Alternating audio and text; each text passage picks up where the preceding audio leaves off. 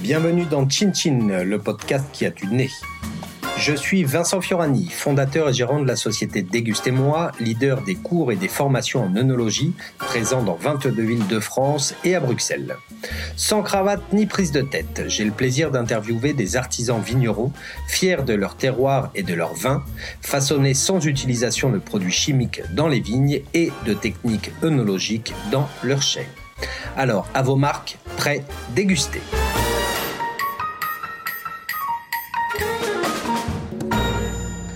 Bonjour à toutes et à tous. J'ai le plaisir aujourd'hui d'interviewer Alain Desjans, paysan viticulteur, comme il aime à se définir, au domaine Rousset-Péraguet à Prégnac dans le Sauternais. À la tête d'un domaine de 10 hectares travaillé en biodynamie, une grande partie du domaine est située au milieu des plus grands noms du Sauternais, Château Iquem, Sudiro, Rieux-Sec et Laforie Péraguet.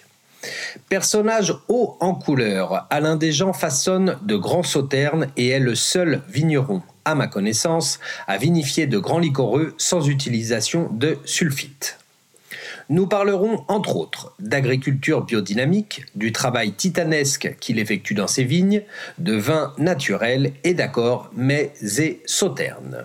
À la fin de cet épisode, nous retrouverons notre jeu concours où vous aurez la possibilité de gagner deux places pour un atelier dégustation de deux heures. Nous allons maintenant retrouver Alain Desjans, vigneron du domaine Rousset-Péraguet, situé dans l'appellation prestigieuse de Sauterne. Bonjour à toutes et à tous. Donc, euh, je suis aujourd'hui euh, en présence d'Alain Desjans, qui est le responsable gérant du domaine Rousset-Péraguet euh, dans le Sauternay, dans la région de Bordeaux, situé exactement à Prégnac. Je me suis dit qu'en ces temps moroses, ça serait quand même sympathique d'aller d'aller un petit peu à la découverte de ces vins liquoreux et, et de leur côté réconfortant, festif. Moi, je trouve qu'il y a quand même un un côté, euh, un côté oui réconfortant dans, dans, ces vins euh, liquoreux. Alain, pouvez-vous commencer par vous, vous présenter, s'il vous plaît? Oui. Alors, euh, bon, j'ai presque 70 ans. Je suis arrivé en 95, mmh. après avoir fait toute ma carrière dans la grande distribution en tant que responsable pour monter les magasins. J'avais deux ans pour mettre les ratios au max. Et ensuite, euh, je repartais sur d'autres magasins. C'était une, une, sacrée époque qui n'a rien à voir avec aujourd'hui. Ouais. Ah ça, ça m'étonne. J'aurais jamais dit que vous aviez travaillé en grande surface, vous voyez si, si, si, si, si, Après une école de commerce et de management, euh, voilà ce que j'ai fait. D'accord. Voilà, j'ai fait ça pendant 21 ans et puis euh, ben, on a envie à ce moment-là de dire ben, je vais tout plaquer Et puis je vais recommencer, on va voir si, euh, si on est bon ou si on est ingénieux, si, si on est créatif. Euh, voilà. Hmm. Alors bon, j'ai repris le domaine. Alors le domaine était familial du côté de ma mère. D'accord. Bien sûr, je l'ai plus que doublé puisque les idées de grandeur venant de ce monde-là, euh, voilà. Et j'ai décidé, et j'ai décidé ce que les autres avaient vraiment ou l'impossibilité de faire, c'est-à-dire des, des liquoreux sans sulfite. D'accord, d'accord. en 95, 96, c'est mes premiers vins euh, que je fais sans sulfite. D'accord. Ajouté. Même, même à la mise en bouteille, rien du tout. Non, non, non, rien du tout. Ok. On est, on est rien du tout. On amène une autre, on a une autre vision. On amène à ce que tous les éléments qui vont permettre au vin de se conserver mmh. sont dans le sol. D'accord. Et c'est par la plante qu'on va avoir ces éléments. un des éléments, oui, le principal, c'est les carbonates. Mais nous, on est sur du sable, donc c'est un peu différent. C'est plus, plus difficile à faire venir dans la plante, mais j'y arrive. Donc euh, je décide de, faire ça et je décide surtout, puisque j'avais gagné quand même pas mal de fric, de vendre mes vins que entre 7 et 10 ans après. Ah oui. Je reste 7 ans sans vendre une bouteille, euh, agrandir le domaine, Bon voilà, c'est un pari, euh, un pari complètement fou, mais un pari de ces gens-là qui, à cette époque, euh, on casse tout, on, recommence tout. Euh, et, voilà. et, c'est parti. Et du coup, votre premier millésime, c'était quelle année? Alors, 95. 95. je fais deux millésimes extraordinaires Bon, il fallait être vraiment imbécile pour pour, pas faire de bons vins. En 95 et 96, je me je me sens un peu euh, voilà. 97, mon père est malade, donc il m'aide pas. Et là, je commence à, j'ai pioché dans tout mon savoir pour arriver à faire un bon vin. Mmh.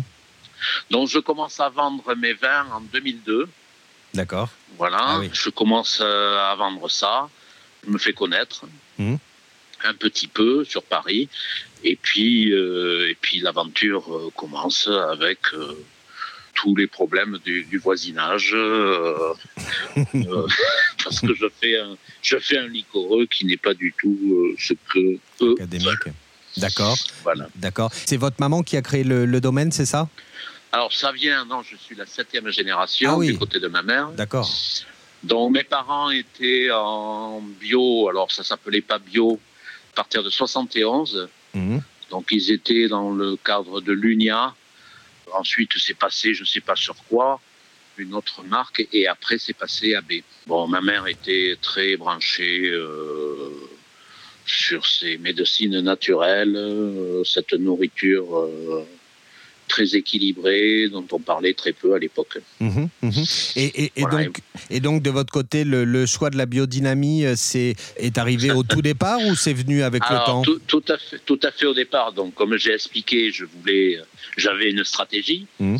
Euh, ce que je regrette euh, pour beaucoup de vignerons qui partent sans stratégie, qui vont faire du pinard, qui vont faire du vin. Mmh. Mais il faut quand même partir avec des stratégies. Donc, moi, ce que j'ai dit, ce que les autres n'arrivaient pas à faire, des liqueurs sans sulfite et présenter des vins euh, qui ont l'objectif, c'était 10 ans. Mmh. Donc, faire des vins sans sulfite tout de suite. Bon, mes parents me parlent de la bio. je commence à travailler, bien sûr j'ai mal partout. mais partout, le dos, ça se déglingue. Euh, pourtant, je faisais vachement de sport. Hmm. Je suis chez Mola à Bordeaux dans la librairie. Je sais pas comment, je suis attiré. Je prends un livre, je, je prends ce livre, arrivé à la maison, Steiner, bon, j'avais entendu parler dans, puisque j'étais, je lisais quand même pas mal de choses en philosophie. Hmm. Le fondateur de la biodynamie, euh, celui, qui a, oui, entre autres. Euh, celui qui a fait les huit conférences. Tout à fait. Voilà, sur la biodynamie et après euh, débrouillez-vous. Hmm. Donc je lis, mais c'était sur la médecine. Et je dis ça, c'est extraordinaire. Voilà, ça y est, j'ai trouvé, j'ai trouvé, je suis le seul, j'ai trouvé quelque chose. Bien sûr, à, à la dernière page, euh, MBD, mouvement de culture biodynamique. J'appelle, j'appelle, je dis je veux rencontrer des gens. Moi, je connais personne. Hein. Donc, on me dit oui, oui, Paul Barr, euh, enfin, ou Marise Barr, sa mère, elle organise la plantation des cornes. Mmh, mmh. Qu'est-ce que c'est? J'y vais, j'y vais. Enfin, j'appelle, j'y vais. On me dit oui, on va mettre de la bouse de vache dans les cornes. Mmh. Waouh je me dis, ça c'est intéressant, il y a des Ça commence bien. ça commence bien. On va se marrer. J'achète euh, la boîte de gants parce que toucher la merde, bon. Mmh, mmh. Sortant du monde d'où je sortais, j'arrive, oh là là là là. il y avait une vingtaine de personnes autour de comportes, de la merde de vache, des cornes, euh, ça riait. Euh, le quillon de rouge sur le bout, bon, ok, c'est pas mal. Bon, j'y trempe les, doigts avec, euh, je sais plus, cinq ou six paires de gants. Euh, et il y a un vieux monsieur, bon, je commence, je pose des questions. Hein, je suis le savant, donc je pose des questions. Mhm. Bien sûr, j'ai des réponses qui ne me satisfait pas qui ne me pas du tout. Euh, et il y a un vieux monsieur, Marius, qui s'appelle Marius, Marius Sartus, un vieux biodynamiste en Charente, maraîcher, mhm et qui commence à m'expliquer les choses. Ah, je dis ça, ça devient intéressant. Il y a quelque chose. Ok, la merde, ça fait bon. Les transmutations, j'avais étudié avant. Euh, je, commence à comprendre. Mhm. Mais à partir de là, je suis pas satisfait. Donc j'écris à la société anthroposophique. J'ai dit moi, je veux bien faire cette agriculture, mais il me faut, euh, il faut quelqu'un qui m'apprenne le, le, langage de Steiner parce mhm. que je veux bien comprendre. Mais euh, donc on est tombé, il y a une dame qui est venue, Françoise Balandro, Euh, complètement allumée. Par contre, elle était prof euh, de prof anthroposophique. Ok. Elle m'a parlé que de la volonté. Hmm. Bien, ça, ça c'est intéressant. Que de la volonté. Elle me dit volonté et rythme. Donc, il faut étudier. Donc, si vous êtes d'accord, on étudie tous les mercredis sur euh, toutes les semaines pendant 12 mois. du sérieux. Ok, j'ai dit les vendanges, euh, pourra peut-être pas, mais bon, d'accord. se greffent d'autres personnes et on commence à étudier le cours des agriculteurs et en même temps sciences occultes de Steiner pour comprendre Steiner. Mhm. Voilà, on a fait ça pendant huit ans. Ah oui, waouh. Voilà, voilà. Ah aujourd'hui, aujourd'hui, on commence à maîtriser des conférences. Oui, oui. À maîtriser un petit peu la biodynamie. Mais quand on a compris, il a fallu quand même euh, deux, deux ans, deux ans et demi pour arriver à assimiler comment Steiner euh, faisait ses phrases hmm. dans sa philosophie spirituelle. Et quand euh, là, on a compris, bon, ok, la plante, on la voit de différentes façons. Euh, enfin, c'est le travail de la biodynamie. Et hmm. puis en même temps, bon, comprendre les formules alchimiques qui sont arrivées sur les préparations parce que c'est pas simplement de la merde de vache qu'on va mettre dans une corne. Effectivement, mmh. c'est ça, mais c'est quand même autre chose. Pourquoi la corne? Pourquoi la vache? Pourquoi mmh. pourquoi toutes ces choses-là? Pourquoi à ce moment? Qu'est-ce qui se passe dans dans l'espace à ce moment euh, de ce qui est la Saint-Michel? Quels sont les échanges? Quelles sont les transmutations? Pourquoi on le sort là? Tout ça. Mmh. Voilà, on a expliqué. En même temps, euh, dynamiser. Bon, ok, je veux bien comprendre le quantique et tout ça.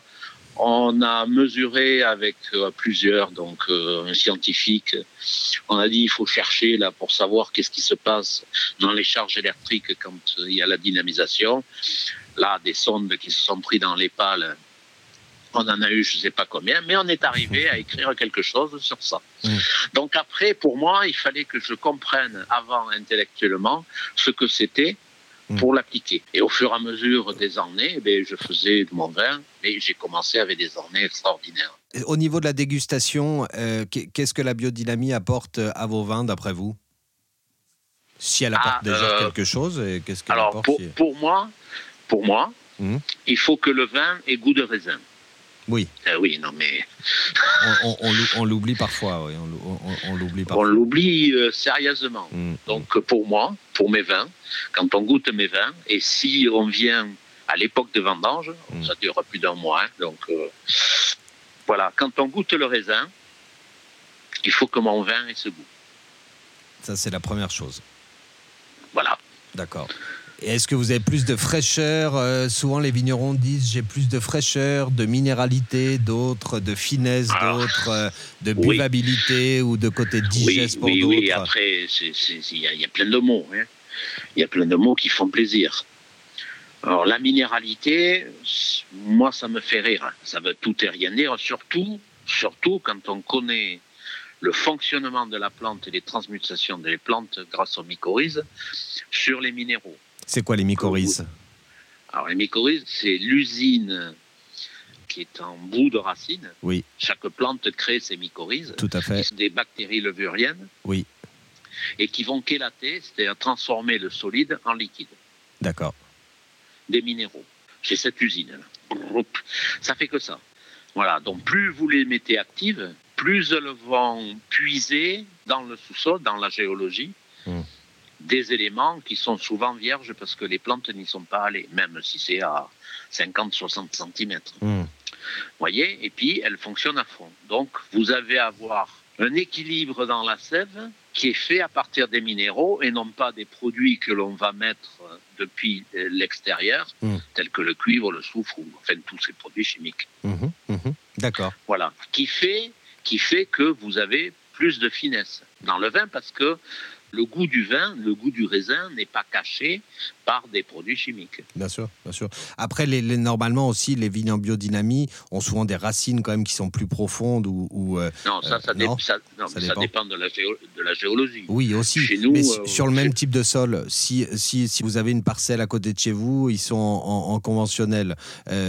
normalement, sur le même type de sol, normalement, vous devriez, vous, en étant en biodynamie, avoir des racines qui vont être plus en profondeur. Ou, oui, c'est-à-dire que mes voisins ça dépasse pas les 10 cm de profondeur. c'est ça. Et moi, je suis à, 20 cm. Ah d'accord, d'accord. Mais d'ailleurs, c'est les, j'entendais, euh, j'entendais Claude Bourguignon euh, il n'y a pas longtemps dans une conférence qui expliquait que par rapport à il y a un siècle, les racines pouvaient être jusque dix fois moins profondes qu'il y a un siècle. C'est-à-dire qu'avec tous les produits chimiques qu'on a utilisés, c'est presque de 1 à 10. Donc c'est énorme, c'est même pas le double, c'est 10 fois moins.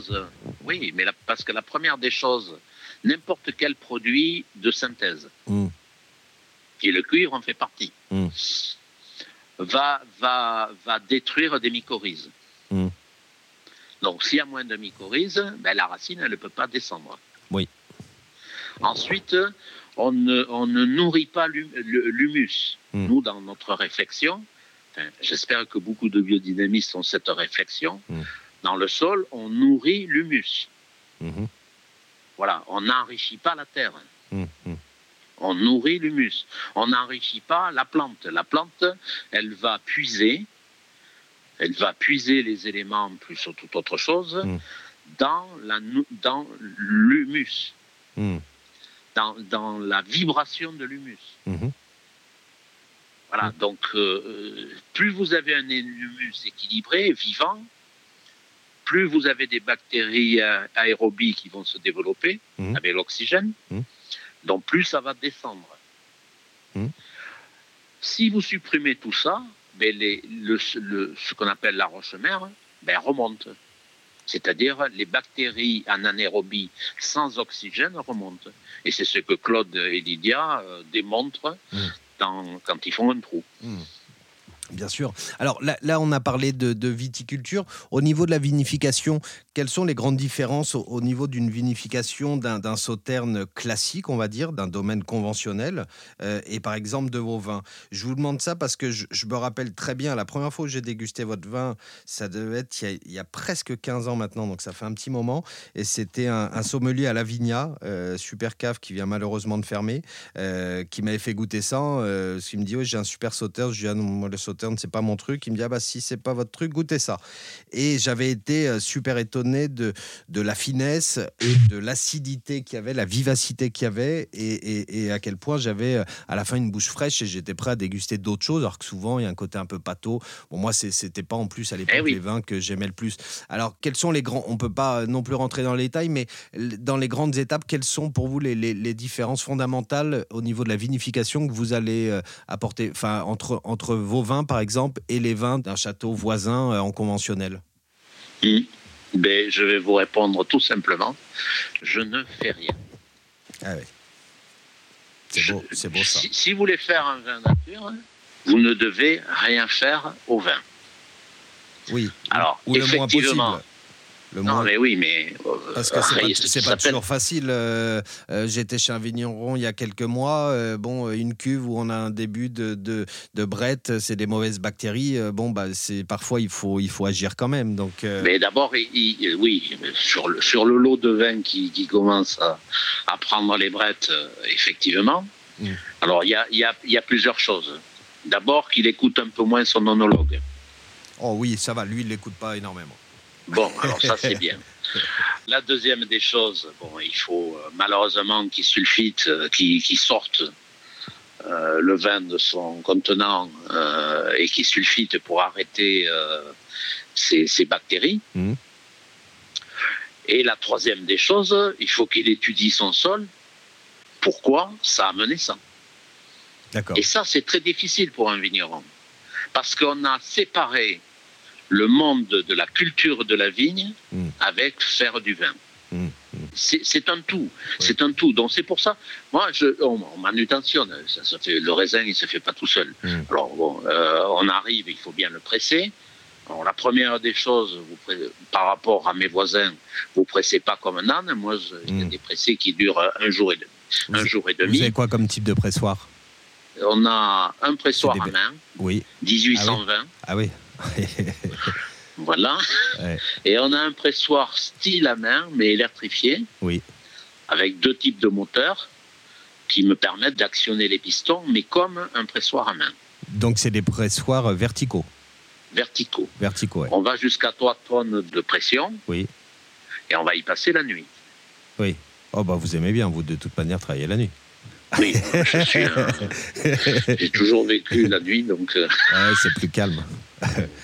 Euh, oui, on est dans autre chose. Donc, euh, je, non, je fais rien. D'accord. Donc, une presse déjà très délicate, très délicate, euh, plus longue et très délicate. Ensuite, on presse, ça rentre dans une cuve. Mmh. Je travaille par rapport aux constellations. Donc, quand mon raisin pourrit, bon, il faut bien commencer à vendanger. Mmh. On regarde par rapport au calendrier de Berne vraiment les, le temps de la constellation Mhm. Ensuite, euh, on pompe la constellation finie, elle va passer, la Lune va passer devant une autre constellation. Donc, on pompe le vin de cette cuve, on le met en barrique. Mhm. On laisse un fond, hein, puisque ça fermente, donc comme ça le jus qui revient, et on continue. Et on travaille comme ça pendant un mois et demi. Et chaque lot est noté par rapport à la constellation. Mhm. Ensuite, on va aérer les vins un an après on va aérer les vins. Alors, euh, c'est tout simple. Hein. si un onologue qui écoute, il va devenir fou. On prend le vin, on prend euh, le tuyau, on le met le plus haut possible, donc entre deux maisons, sur une échelle, voilà, voilà. Et puis ça rentre dans une cuve, et l'autre pompe le, repompe tout de suite de cette cuve dehors, et, on remet en barrique. D'accord, d'accord. Voilà. Donc pour aérer le vin, il, il passe on aère le vin par rapport au par rapport aux constellations. Ensuite, on le passe dans les chais de vieillissement. Oui. Je ne goûte jamais. Ah bon? Je ne goûte pas. Ah bon? Et euh, mais comme l'autre jour, enfin il y, a, six mois maintenant, on a sorti un 2005 des barriques. Donc 15 ans de barriques. Donc c'est la première fois que vous goûtiez votre 2005 Non. C'est ça. C'est pas vrai. Si, si, si. C'est vrai? Non, ce lot-là, oui. Oui, je l'ai goûté, j'ai vécu avec lui quand je le pressais, j'ai imaginé vers quoi on pouvait aller, mhm. et j'ai fait, puis après, euh, je voulais, ça vieillit, ça vieillit. Mhm. Ah oui, donc donc c'est-à-dire que si vous avez euh, si vous avez deux fûts euh, avec un souci ou je sais pas moi beaucoup de volatiles ou ou des brettes, etc. Vous, vous, vous en rendez pas compte à la dégustation? Non, mais sur les liquoreux, bon, les librettes, ça, ça, paraît très peu. Les volatiles apparaissent. Oui. Ça. Mais s'il y a une volatile, les volatiles montent, euh, il y a quelque chose que je n'ai pas fait. Normalement, on le décèle quand on presse le raisin, puisque nous, par rapport à un rouge ou, pour faire du vin blanc sec, nous, c'est super mûr. Hein. Bah c'est pourri, c'est desséché. Donc, euh, donc plus de volatile que sur un, sur un sec, oui, si on, beaucoup plus. Oui, oui, oui, Après, il faut faire vieillir. Parce hmm. que ce type de volatile qui se développe sur le raisin, c'est totalement différent d'une volatile qui se développe dans la futaille. Oui, oui, bien sûr. La volatile qui se développe sur le raisin me donnera de la fraîcheur. Oui, bien sûr, bien sûr. Et c'est pour ça que certains lots, je fais des vieillissements très longs. Parce que je sais qu'en départ, j'ai eu des raisins avec beaucoup de volatiles, mmh. mais sur raisin. Sur raisin. Mmh. Je répète, c'est pas la même chose. Hein. Mmh. Et qui me donneront cette fraîcheur. C'est des vins fraîcheurs, des liquoreux fraîcheurs que l'on trouvait avant. Vous, vous, goûtez des, des Ikem euh, 1920, euh, euh, on retrouve cette fraîcheur. D'accord. Il y a plus de fraîcheur, vous trouvez, dans les liquoreux, dans les sauternes euh, début 20e que maintenant Quand euh, l'année permet, une année chaude, permet le développement des volatiles sur le raisin, mhm. je répète, sur le raisin, que vous faites des vieillissements longs, la volatile du raisin va vous permettre de, donner des fraîcheurs. Mhm. Mhm. D'accord, d'accord. Et jamais ça se développe en fût? Ça vous est jamais arrivé? Non, ça diminue. Ah, ça diminue, ok. Par exemple, euh, là, je, vendais 2012 hmm. un lot en crème de tête qu'on a vendangé fin novembre. Et il n'y avait plus avant. Hein. Il n'y avait plus. Donc je, moi, je pensais même que mes raisins étaient perdus. Hmm. Et en fait, non, parce que j'avais passé une préparation euh, donc, à base de granit qui avait fait un imperméable sur les raisins. D'accord. Donc la pourriture noble ne s'était pas délavée. Et le jus a vécu là-dedans. Donc, euh, volatile. Bon, on mesure la volatile. Je fais mesurer par le labo. Je suis à 195 de volatile. Hmm. Euh, note du labo, euh, raisin à détruire. Bien sûr. Urgent, urgent. Ouais, mais bon. Bon, on presse, patine patente. C'est vrai qu'au départ, on le sentait en bouche, hein, en tant que jus, fin de fermentation, on le sentait. Bon, on l'a mis en bouteille il y a quoi, six mois mm.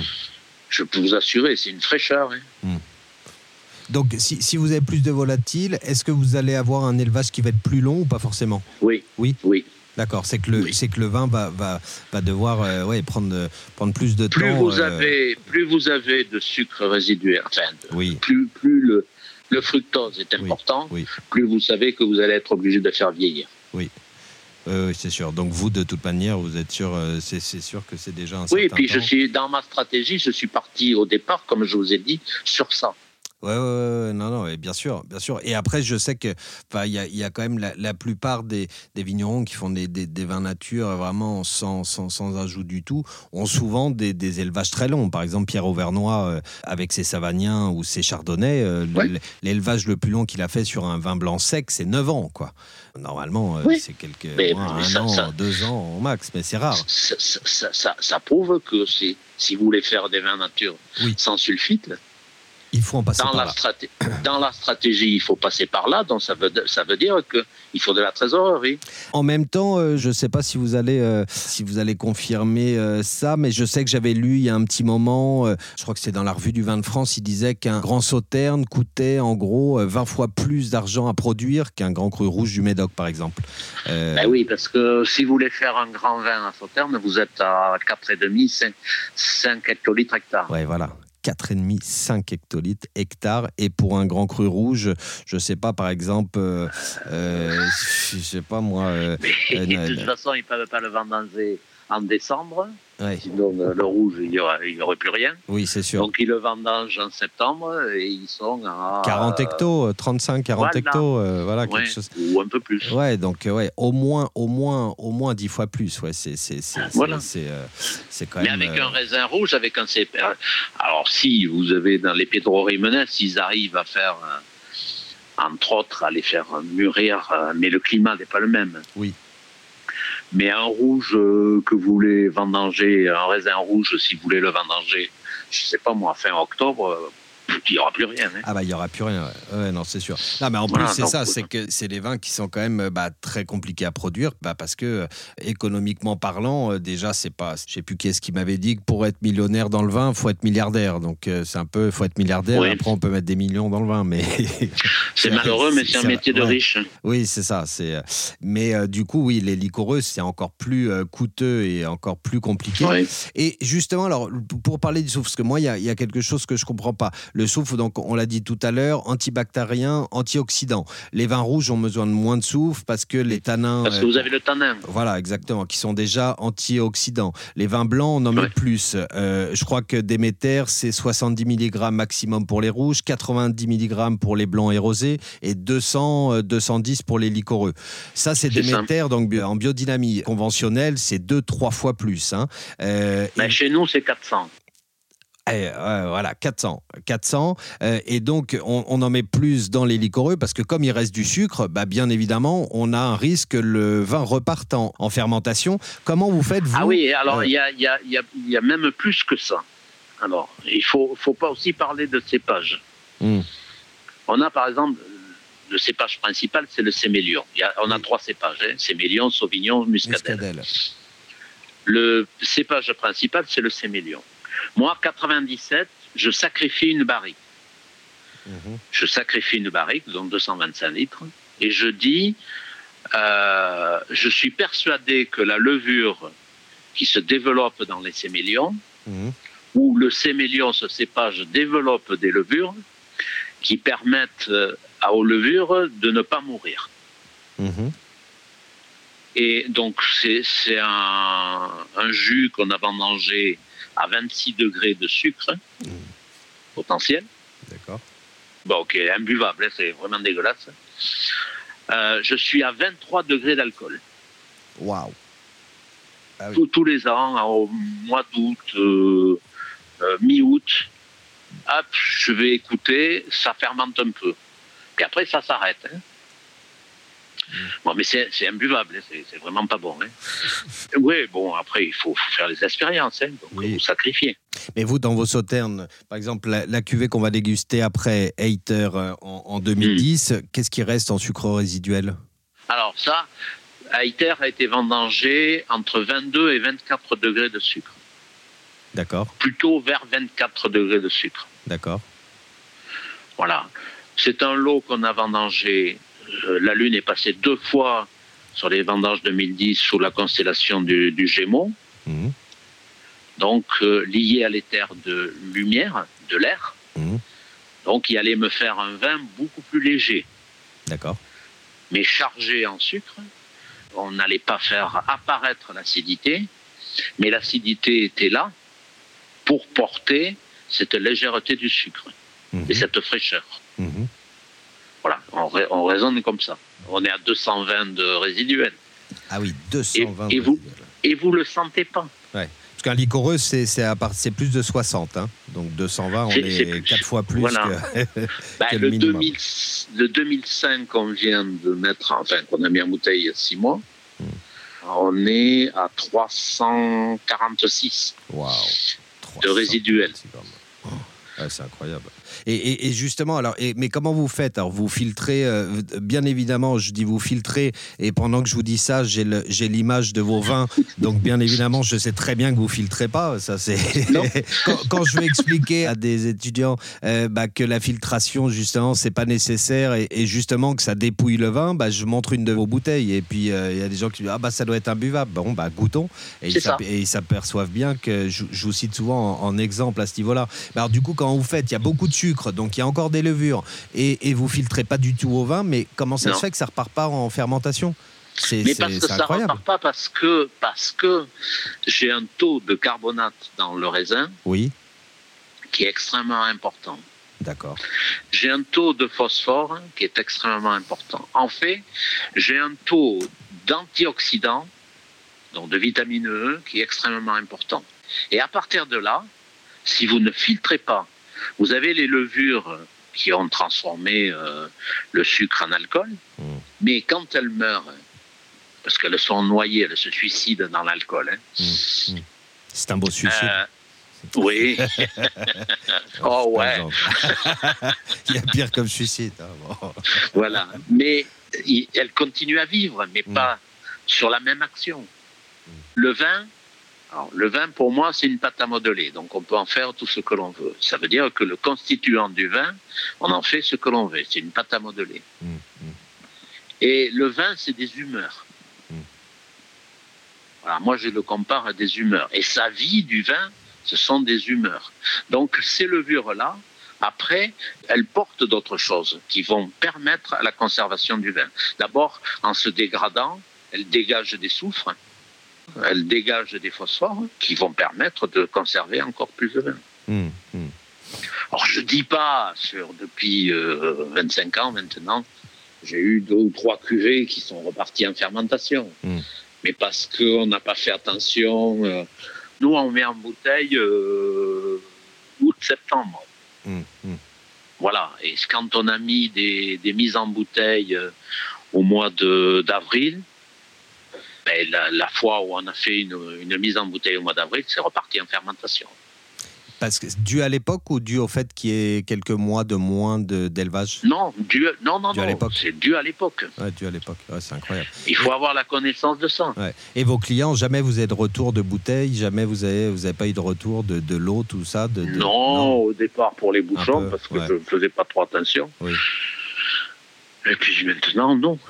Non, euh, par contre, des gens qui appellent Ah, vous savez, votre vin est très ambré. Euh, mon beau-frère qui s'y connaît m'a dit que votre vin était passé. bien sûr, bien sûr. Alors vous dites à votre beau-frère qu'il ouvre la bouteille, au moins il fera une bonne action et puis vous goûtez le vin. Bah oui. Et puis vous en reparlez après. Et, et ça, c'est quelque chose qui étonne aussi euh, tout le temps les gens. Moi, je sais que la bouteille la plus vieille que j'ai bu, c'est un Sauterne, justement, un Château d'Arche 1906. Euh, et quand j'ai reçu la bouteille, en fait, j'avais acheté, euh, j'ai acheté quelques vieilles bouteilles qui étaient conservées dans le Jura depuis extrêmement longtemps. Et quand j'ai été les chercher, bah, la bouteille, le vin était noir. Quand, quand moi, je, presse mon, mon jus, c'est noir-violet. Ah oui. Voilà, il y a du jus clair, euh, j'ai rarement, vu. Oui. Voilà, c'est noir-violet, ça veut dire la couleur du, raisin botrytisé. Oui, oui, bien sûr, bien sûr. Donc ce ambré, dans la fermentation, ben, vous avez cette couleur qui est plus ou moins euh, détruite. Et si vous ne filtrez pas, si vous ne fixez pas avec des sulfites et puis d'autres produits, ben, petit à petit, ça revient à la couleur initiale. Hmm. Donc moi, au départ, quand, euh, quand j'ai vendu mes premières bouteilles, dans les cartons et avec chaque bouteille, alors ne vous étonnez pas qu'il y ait des voltigeurs, patine patane, j'ai expliqué, hmm. et la couleur va devenir de plus en plus ambrée. Oui. Voilà, après, c'est un autre monde qui a pris le monde de l'onologie et du vin. Hmm. C'est un monde du paraître. Donc, on a, à une époque, c'est à partir des années 60 et où ça commence à changer. Euh, à partir de, ces années-là, on a dit un vin, ça doit être un vin blanc, ça doit être clair. Hmm. Ou jaune pour les liquoreux, mais pas de voltigeur, pas tout, tout ça. Et à partir. voltigeur, c'est du dépôt pour vous? Bah, C'est des, Oui, oui c'est ça. C'est ah, des levures. Bon, y a, vous avez aussi des voltigeurs dus à l'excès du sulfite. Hein. Oui, oui, oui, oui, ça peut. Mais euh, dans la nature, oui, c'est des levures. Et hmm. plus un vin a une quantité de levures et des familles de levures différentes, hmm. plus il va se conserver. Hmm. Meilleur il est. Ça veut dire que le vigneron a fait un très beau travail de suivi dans sa vigne. Hmm. Et qu'est-ce qui a changé justement en vinification depuis les années 60 Un grand château, je sais pas. Euh, euh, de, ben, aujourd'hui, aujourd'hui, c'est des labos, euh, c'est des labos pharmaceutiques. il faut le, il faut aller voir dans les coopératives agricoles à l'époque des vendanges, c'est des gondoles de, de, pharmacie. Hmm. Moi, c'est ce que je dis à des gens qui, qui, connaissent le vin. Allez voir, je, allez voir partout. Euh, est-ce que vous pouvez nous expliquer en quelques phrases le, qu'est-ce que c'est que le botrytis euh, euh, cinerea et les conditions pour qu'il se développe? Alors, toute vie sur Terre n'est fait que de vie, lumière et de mort. Et à partir de la mort, vous avez des champignons qui vont tout détruire. Voilà, c'est ça, ça marche comme ça. Quand on, meurt, on va être bouffé. Si on n'est pas brûlé, on va être bouffé par euh, des champignons et après, euh, enfin voilà, mhm. par toutes ces choses-là. Mais surtout les champignons. Le monde des mycéliums est énorme, c'est des poids énormes au mètre cube dans la terre. Nous, notre raisin, quand tous les vignerons vendangent, nous, on dit on est encore tranquille. On ne va pas vendanger. On attend que le botrytis, un botrytis cinerea, donc une souche qui s'est développée chez nous depuis euh, certainement des milliers d'années, grâce euh, au brouillard de la Garonne, qui est le fleuve qui est chaud. Mmh. Et ce brouillard est arrêté par une rivière qui fait 150 km et qui est extrêmement froide. Donc ça fait comme sur une vitre. Hein. Euh, dehors il fait froid, dedans il fait chaud. Vous avez la buée qui coule euh, mmh. sur, la, sur la vitre. Donc on est dans ce phénomène. Et dans ce phénomène, il y a une souche de Botrytis cinerea qui s'est développée et qui va attaquer tout ce qui vit. Mmh.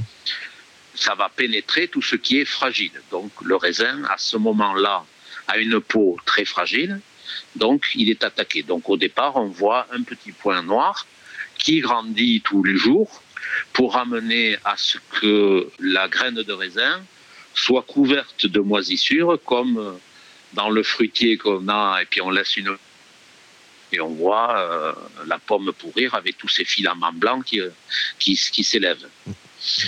Donc on est sur ça. Mais cette souche, la particularité de cette souche, de Botrytis cinerea, c'est qu'elle développe énormément de pénicilline.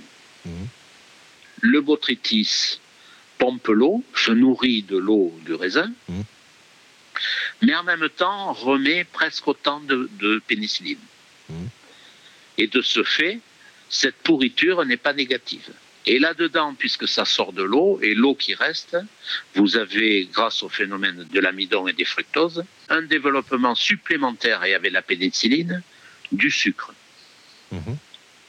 Donc on a, si la, période climatique est extraordinaire, des brouillards mouillants jusqu'à 11 heures du matin. Le soleil après, vous avez des degrés de, température, de, sucre qui montent de 1 degré à 1 degré et demi par jour. Ah, par jour. Et ça, c'est extraordinaire. Hein.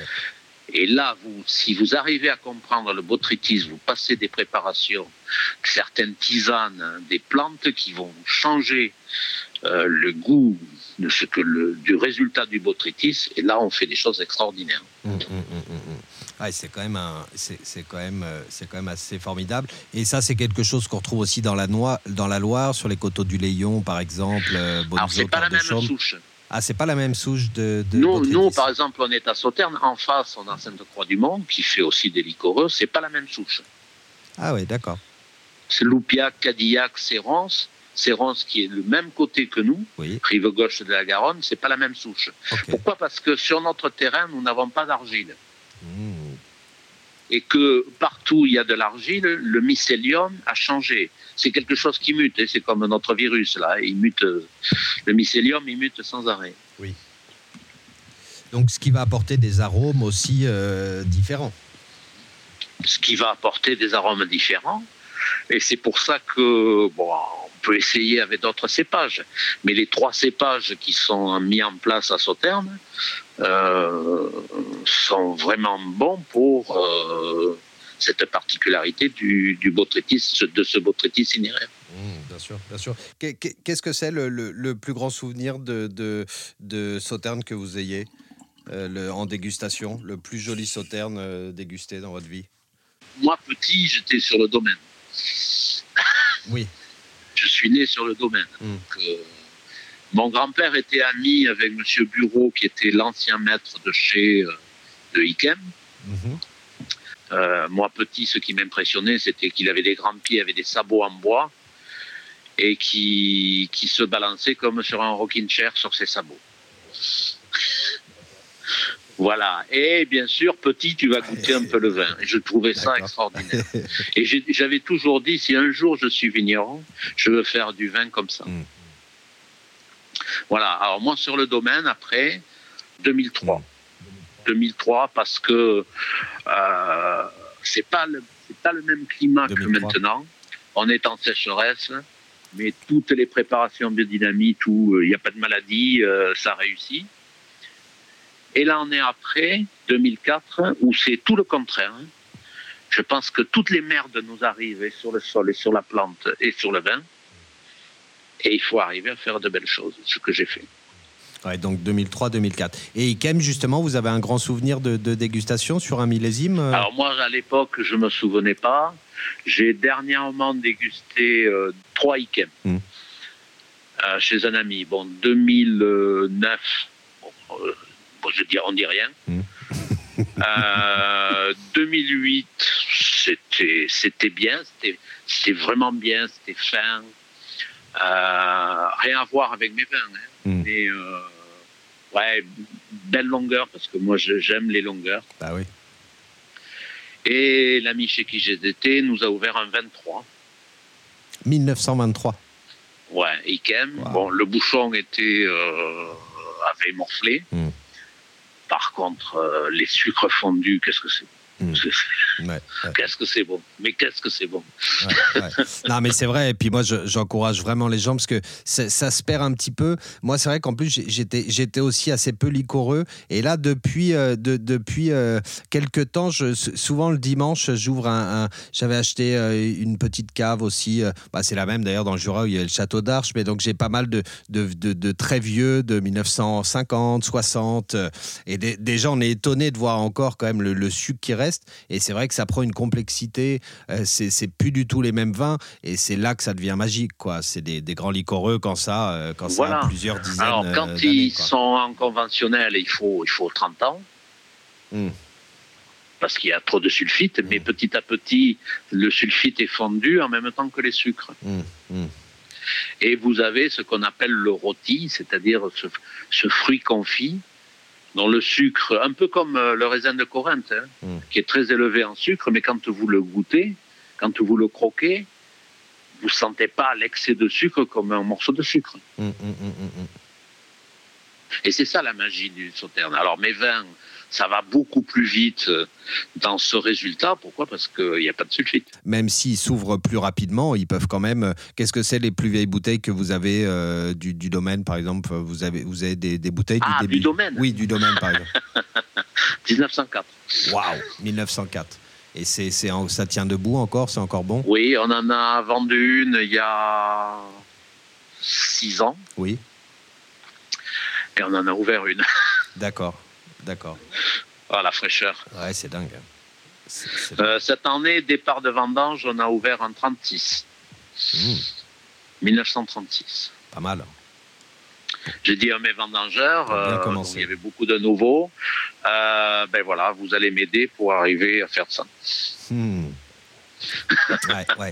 Non, mais ça, j'encourage vraiment tout le monde. déjà, si quand on, quand on veut garder, les gens demandent souvent pendant nos ateliers, quel vin acheter pour euh, les conserver 20 ans, 30 ans, 40 ans, les millésimes des enfants?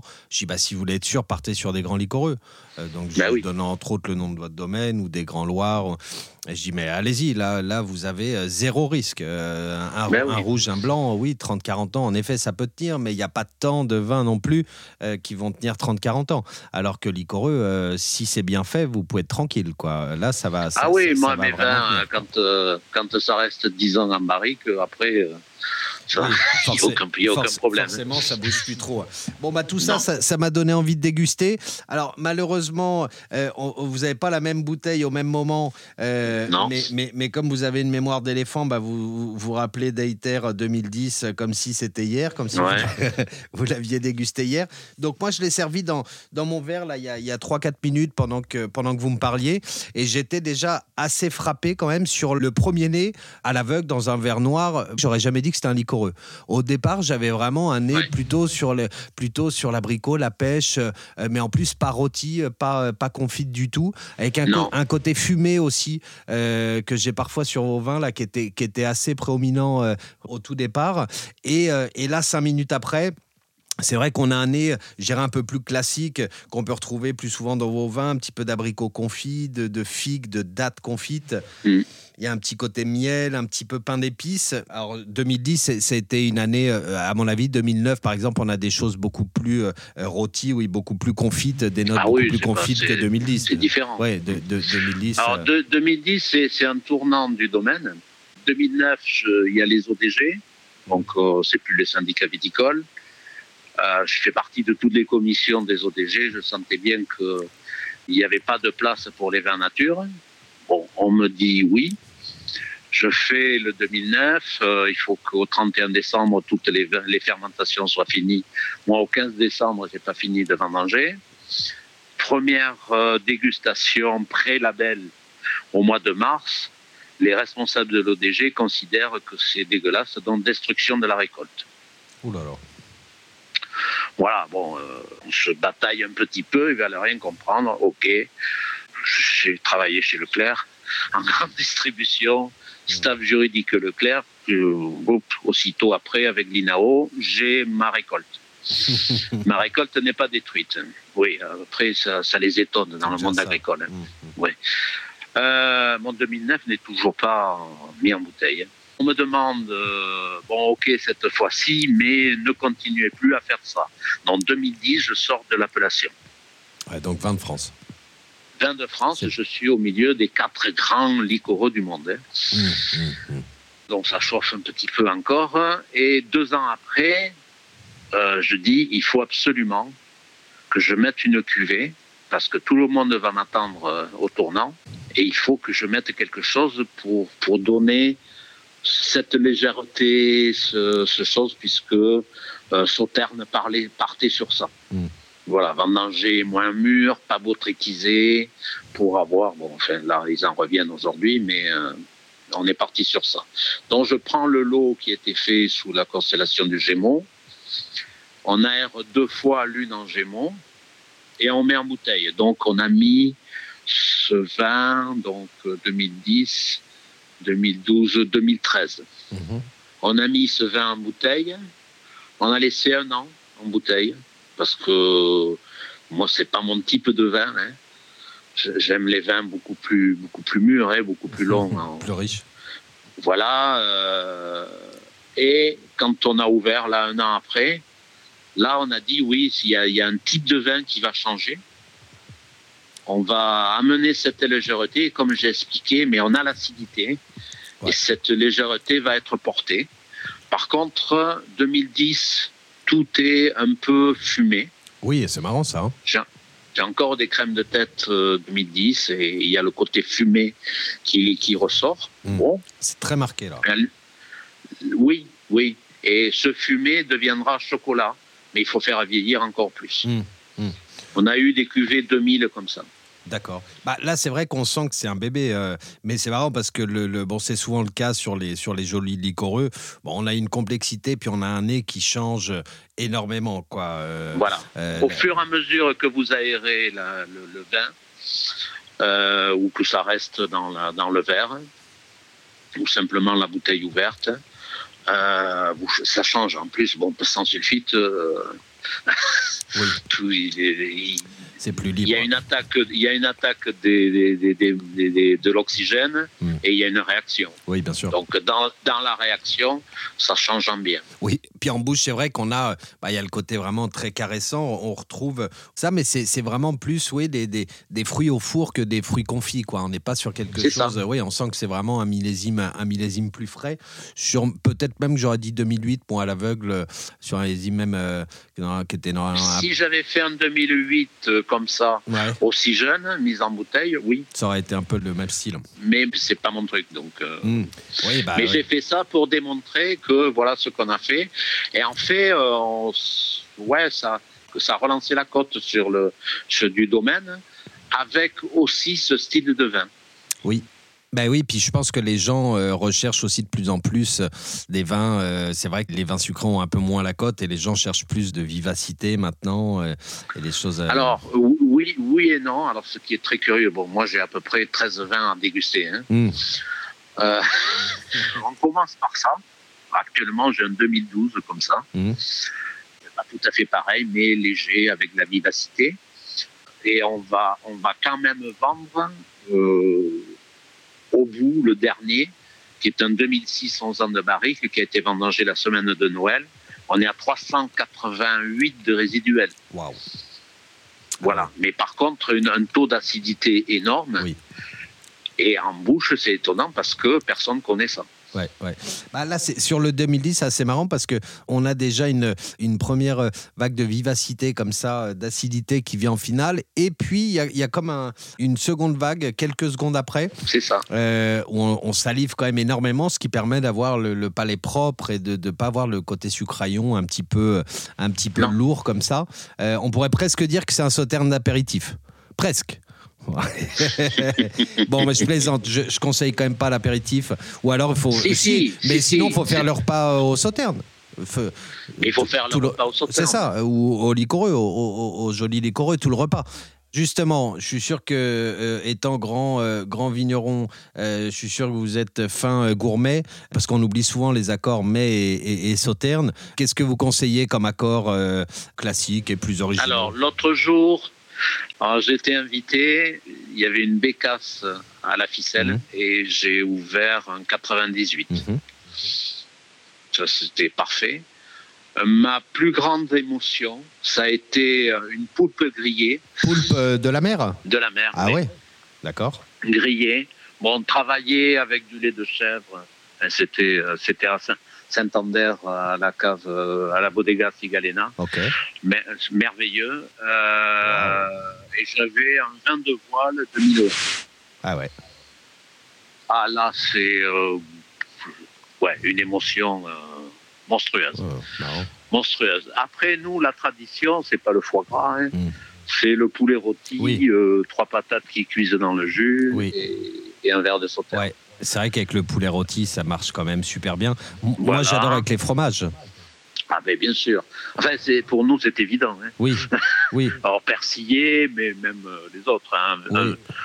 Une fourme d'ambert avec ça, c'est très bon. Ouais, un cantal, un vieux cantal, c'est très bon. Euh, même un vieux brebis, un brebis bien. Même un vieux brebis, oui, oui. Bien affiné, euh, ça doit être. Moi, j'adore. j'adore pendant les vendanges, j'achète ce qu'on appelle le croûte rouge. Les dames dit hollandais, donc c'est ça ça n'a pas un goût extraordinaire. Hein. Mmh, mmh. Puis un verre de sauterne, tout devient merveilleux. Eh non, ça marche bien. Après, ça marche bien sur les, cuisines asiatiques aussi. Moi, je me rappelle de. ah, tout ce qui est épicé. Ouais, tout ce qui est épicé. C'est les seuls vins qui euh, tiennent les épices, quoi. Ah, ben oui, voilà. C'est ça. C'est les seuls. Le piment, le piment vous, vous brûle le, palais, euh, la gorge. Vous mangez un morceau de sucre, ça calme. Bah oui. Voilà, et toutes les cuisines épicées, les cuisines taille avec un verre de sauterne, c'est vraiment bon. Ouais, des tagines aussi, je suppose, un tagine aux abricots secs, Alors, euh, euh pruneaux. Euh, oui, non moi j'ai des tagines pruneaux, des tagines aux oignons. Ouais. Mais oui, puisque la cuisson va amener euh, quelque chose. Mm. Cette cuisson longue, et puis avec un verre de sauterne. Mm. Bon, nous, on, fait, on a fait des essais je, mange très peu de viande, hein, mais on a fait des essais avec le bœuf de Bazas, mhm. qui est persillé, hein, qui, est, une viande magnifique, mais avec des sauternes. Les gens disent non, non, c'est du rouge qu'il faut. C'est non, non, non, non. Mhm. Et ça amène des longueurs de viande. Mhm. Voilà, c'est très bon. Alors bon, classique, c'est le foie gras. Oui. Mais par contre, si vous n'avez pas ces goûts de fruits rôtis comme j'ai dans mes vins, ça devient écœurant. Du foie gras et, hmm. du sucre, ça devient écœurant. Mais hmm. par contre, euh, on a une cuvée actuellement pufflane euh, avec les foie gras, c'est aussi bon. Bah, le 2010, là, moi, je le vois bien sur un foie gras. Hein. oui. Parce que justement, c'est pas trop rôti, donc ça va pas rajouter de lourdeur. moi, je le vois bien sur un foie gras. Hein. Oui, parce que c'est les, les, fruits les fruits qui ressortent. Ouais, ouais, c'est plus frais. Enfin, c'est c'est ouais, pas le sucre. Ouais, ouais, tout à fait. Tout à fait, tout à fait. Non, c'est vrai qu'on a. Et puis après, bon, il y a les accords aussi classiques avec des desserts, desserts à l'abricot, à la pêche. Alors il euh, faut, il faut sur les desserts, il faut qu'il y ait un peu d'acidité. Oui. Bon, avec le chocolat, euh, vous vous trompez pas. Hein. Hmm. Vous étonnez tout le monde avec le chocolat. Chocolat noir. Oui. Ouais. j'ai jamais, euh, j'ai jamais trop. peur. je parle plus sur des vins doux naturels, moi, chocolat que euh, c'est vrai que je, je pense rarement au licoreux. Ok. Ah si, c'est bon. ouais, ouais. Bah, c'est vrai que sur des euh, Pedro Jiménez à, à c'est très bon aussi avec du chocolat. Donc il n'y a pas de raison que Sauterne, ça marche pas. Hein. Ah, mais ça marche. Ça marche. J'ai actuellement euh, un oxydatif en 8 ans de barrique dehors, sur Bourbe, enfin tout un truc qui a fait. Dans, dans le palais, vous avez deux goûts c'est-à-dire tannique, la noix, euh, la tourbe, mhm. et en même temps le vieux liquoreux. Mhm. Bon, c'est, étonnant, hein. Mhm. j'imagine. c'est vraiment. pas parce que je viens de vendre tous des barriques pour l'Écosse et pour faire des whiskies. Ah, des whiskies, ouais. Ah, bah oui. Des whiskies dessus, oui, oui. Oui, oui parce que c'est. Vous avez la trouille quand même. Vous avez 4000 litres là, vous vous dites ça va marcher, ça va pas marcher. Hum, hum. ouais, c'est la roulette. Euh, ouais. Hum. Mais sur le chocolat noir, c'est vraiment bon. Ouais, ouais. Ah, chocolat noir, euh, les desserts bien sûr, et puis ouais, comme vous disiez tout à l'heure, les, viandes blanches. Hein. c'est vrai qu'on oublie souvent les viandes blanches. Un, super, euh, un super, une super viande blanche, un super poulet rôti, un poulet fermier. Euh, on m'a fait goûter il y a quelques années sur la truffe. Ouais. J'étais très étonné. C'est délicieux. Ah oui. Ouais. Ok. Ouais. Sur la truffe, c'est les vins rouges. Hein. Ouais. Non, mais par euh, contre. Mais c'est euh, très bon. Ouais. Et puis moi, je me rappelle, dans un restaurant, j'avais fait un, menu truffe. On avait terminé par un, par un pain perdu à la truffe. Et je pense que mhm. ça aurait été très bien aussi. Euh, mhm. justement, sur un pain perdu à la truffe, ça c'est une bonne idée aussi. Ça me donne faim, ça me donne faim. Il est 16h, c'est normal, c'est l'heure du goûter. Là, c'est tout à fait normal. j'ai déjà absorbé un, demi-verre de sauterne, donc ça me fait la moitié de mes fruits et légumes de la journée. c'est parfait. Merci beaucoup Alain, ça fait déjà un bon moment que nous nous discutons. Malheureusement, j'ai pas eu le temps de voir un quart, bien sûr, de, ce que je voulais aborder avec vous, mais c'est normal, c'est comme ça à chaque fois. C'est normal, c'est la prochaine fois. Voilà, ça sera pour le, second, le second numéro. En tout cas, merci beaucoup. Je vous conseille vraiment les, vins du domaine Rousset-Péraguet, en plus qui sont pour des sauternes. Ben, on, a parlé des rendements. Euh, je vous assure que c'est des bouteilles qui coûtent entre 35 et peut-être 60, 70 pour les plus chers, mais entre 35 et 50 euros, il y en a beaucoup. Ça, vous allez pouvoir le garder des dizaines d'années et ça va vous procurer vraiment de belles émotions sans vous faire mal à la tête en plus, puisque là, il n'y a pas de souffle du tout. Et d'ailleurs, c'est assez étonnant parce que moi, j'aime les vins droits, euh, j'aime les vins nature, mais j'aime les vins droits. Donc, euh, s'il y a des, des, des déviances, j'aime, j'aime pas. Euh, enfin, si c'est les grandes déviances. Et là, en bouche, c'est incroyable. Le vin est droit et précis. Il n'y a aucune déviance, il n'y a aucune oxydation. Ça pourrait être une oxydation voulue, hein, mais là, il n'y en a même pas. Voilà, donc c'est vraiment des, grands, grands, grands vins nature, des grands sauternes tout court. Euh, et dans notre cours mes et vins, on fait déguster le 2004 en ce moment et bientôt, bientôt ça sera la cuvée dont vous parliez justement. Voilà, 2013. Euh, donc euh, n'hésitez pas à venir découvrir, découvrir les vins de ce super domaine. Merci encore Alain. Euh, je vous souhaite une très bonne après-midi. continuez à nous faire vibrer avec vos, vos superbes vins et puis à très bientôt. Nous voici déjà au terme de notre interview avec Alain Desjans qui, je l'espère, vous aura passionné. Nous passons désormais à notre jeu concours.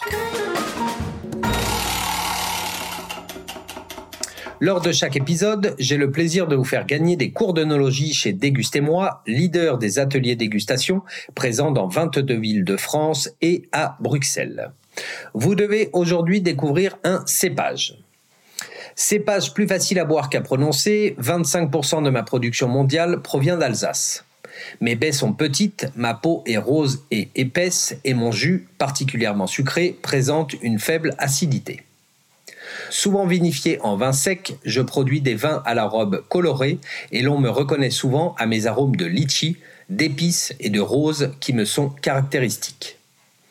En Alsace et en Europe centrale, je peux aussi être vinifié en vendange tardive ou en sélection de grains nobles. Dans le Nouveau Monde, on me retrouve aux États-Unis, en Australie, en Nouvelle-Zélande, en Argentine et même dans le sud du Chili. À table, je suis souvent le compagnon du foie gras, des fromages et des cuisines épicées, car je sais mettre en valeur certains plats indiens et autres spécialités thaïlandaises. Qui suis-je? Pour gagner un atelier dégustation de deux heures à choisir parmi les cours thématiques Accords et vins ou spiritueux, merci de noter vos réponses sur la page Facebook de Dégustez-moi, D-E-G-U-S-T, un espace E-M-O-I. Un tirage au sort sera effectué une semaine après la parution de l'épisode.